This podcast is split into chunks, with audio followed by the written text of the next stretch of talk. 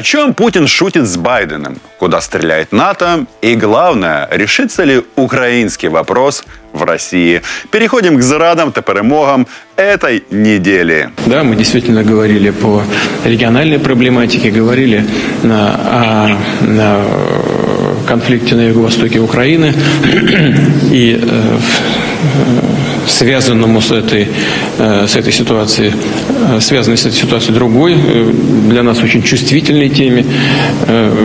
Ее затронули тоже, а именно расширение блока НАТО на восток, в том числе за счет Украины. Это один из ключевых вопросов обеспечения безопасности России на среднесрочную и даже стратегическую перспективу. А теперь по-русски. Ничего нового не произошло. Президент России и президент США поговорили. Третья мировая война отменяется. Ну, по крайней мере, сегодня. Каждая сторона осталась при своем. Путин по-прежнему требует гарантии нерасширения НАТО. Байден по-прежнему никаких гарантий не дает. А джавелины? А джавелины по-прежнему там, где надо. Для чего был нужен этот громкий разговор? Во-первых, чтобы все выдохнули и успокоились. Получилось это не у всех, и, возможно, некоторым нужна двойная доза успокоительного. Поэтому впереди победы, впереди мощное движение вооруженных сил России на Запад. Во многом такие переговоры были нужны для внутреннего слушателя. У Байдена свои проблемы с избирателем. В отличие от России, он войска никуда просто так послать не может, и за каждый доллар ему нужно отчитаться. А следовательно, не надо никого никуда посылать вообще. Надо лишь обозначить план по сдерживанию России и, самое главное, его реализовать. У нее у России и Кремля, как известно, партнером может быть только тот, кто сильнее. Остальные – вассалы. У Путина свои, но не проблемы, а просто надо немного поднять настроение к празднику и еще раз застолбить тезис «Россия ни на кого не нападает». Россия стала враждебной всему миру. Это не так. Россия стала вообще не, не становилась враждебной никакой части мира. Однако любые провокации украинских властей по силовому регулированию проблем Донбасса будут пресекаться. Да, хочется Путину войти в историю, но не как царю войны, разрушителю городов, а сторожиле бункера. Ему хочется зафиксировать себя как собирателя земель русских. Конечно, каждая страна имеет право выбирать э, наиболее приемлемый для себя способ обеспечения своей безопасности. Но это должно быть сделано таким образом, чтобы не нарушать интересы других сторон и не подрывать безопасность других стран. Напрашивается вопрос, какую такую безопасность охраняла Россия, нападая на Украину? Ведь всем очевидно, что главная тема для Путина это Украина. Она причина и она следствие. Не было бы ни Северного потока-2, ни этих претензий к НАТО, ни вражды с Соединенными Штатами. Эта страна официально, кстати, признана Путиным враждебной. Всего этого не было бы, если бы у Украины не было независимости. Если бы в 2014 году тысячи парней и девчонок не пошли добровольцами на Донбасс. И еще миллионы их поддержали. Если бы само украинское общество было бы другим. Путин был уверен, что Украина сдастся старшему брату без бою. Но тут что-то пошло не так. Россия годами вбухивала бабки во всяких там Затулиных и других любителей частных самолетов и шашлыков, которые якобы проводили мягкую силу в Киеве, и Симферополе. Российская пропаганда сама создала и вскормила вопрос о русском языке, на котором я, кстати, сейчас свободно говорю. Прямо здесь и сейчас. И никто в меня не тыкает трезубом. А теперь джавелины, байрактары НАТО. И да, никогда мы не будем братьями. Ну и, собственно, и не были. Вся эта боль Владимира Путина от Беловежского соглашения и тоска по Советскому Союзу – это и есть причина принуждения к дружбе и любви. Украина, Беларусь, Грузия, Армения, Азербайджан, страны Балтии – везде одно и то же. Газовый шантаж, подкуп, военный захват, зеленые человечки, хакеры, убийства, ЧВК Вагнера. Российскую форму можно купить в любом военторге. Они ушли в отпуск или уволились. Это методы современной России, которая очень хочет быть империей. Но время империй прошло, Россия проводит миролюбивую внешнюю политику. Да-да, теперь это так называется. Владимир Владимирович традиционно перекладывает с больной головы на здоровую. До сих пор в течение предыдущих десятилетий мы постоянно говорили о наших озабоченностях и просили этого не делать, но тем не менее инфраструктура НАТО неизбежно приближалась к нашим границам. И теперь мы видим э, комплексы э, противоракетной обороны с МК-41 в Польше и в Румынии. И у нас есть все основания полагать, что то же самое произойдет и в случае принятия Украины в НАТО, но уже на украинской территории. Ну как же мы не можем, э, можем об этом не думать? Это было бы просто преступным бездействием с нашей стороны. А еще президент России объяснил, что если война, то во всем надо винить США и других партнеров, потому что именно они вынуждают его. Ну да, а женщины в короткой юбке вынуждают насильника. Но зачем разбираться в таких мелочах? Ведь очевидно, что именно Североатлантический альянс хочет переименовать Россию? Нет, не в Мордор. Тут вопрос в обнулении до исторических территорий. Вы хотите нас превратить в Московию? Ну, НАТО это хотят сделать.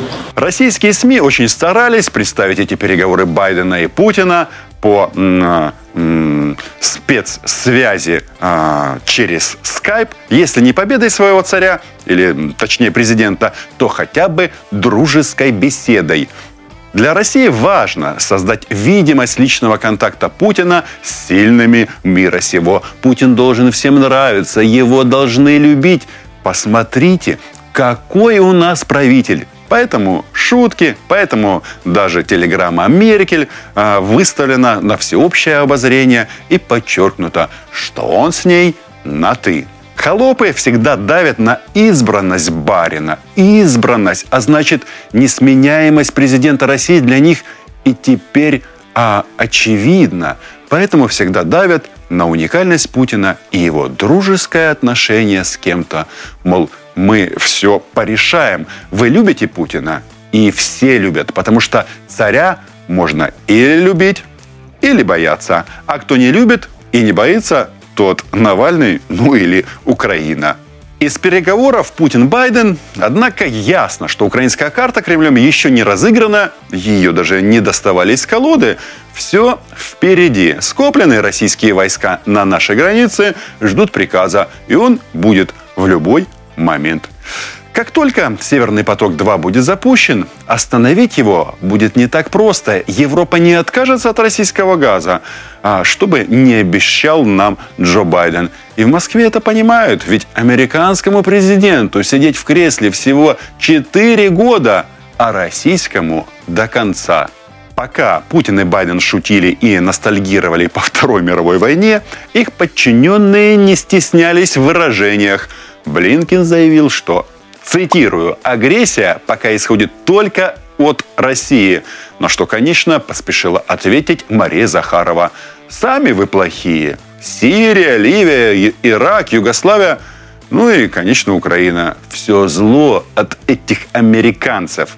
Эх, невысоко вы, Мария Владимировна, оценили своих американских коллег в их способности к управлению. Не злитесь так. Просто США могут себе позволить то, чего не можете вы. Они действуют в открытую. Методы России другие. Фальшивый референдум, солдаты без шевронов, посадить своих гауляйтеров в Донецке и Луганске и с упорством маньяка делать вид, что эти куклы живые. Иными словами, из постишка. И новая национальная политика – это еще один шаг в эту сторону. Напомню, в последнее время Российская Федерация на законодательном и бытовом уровне ужесточает требования к иностранцам. Если коротко, мигрантов долой. Давай русских.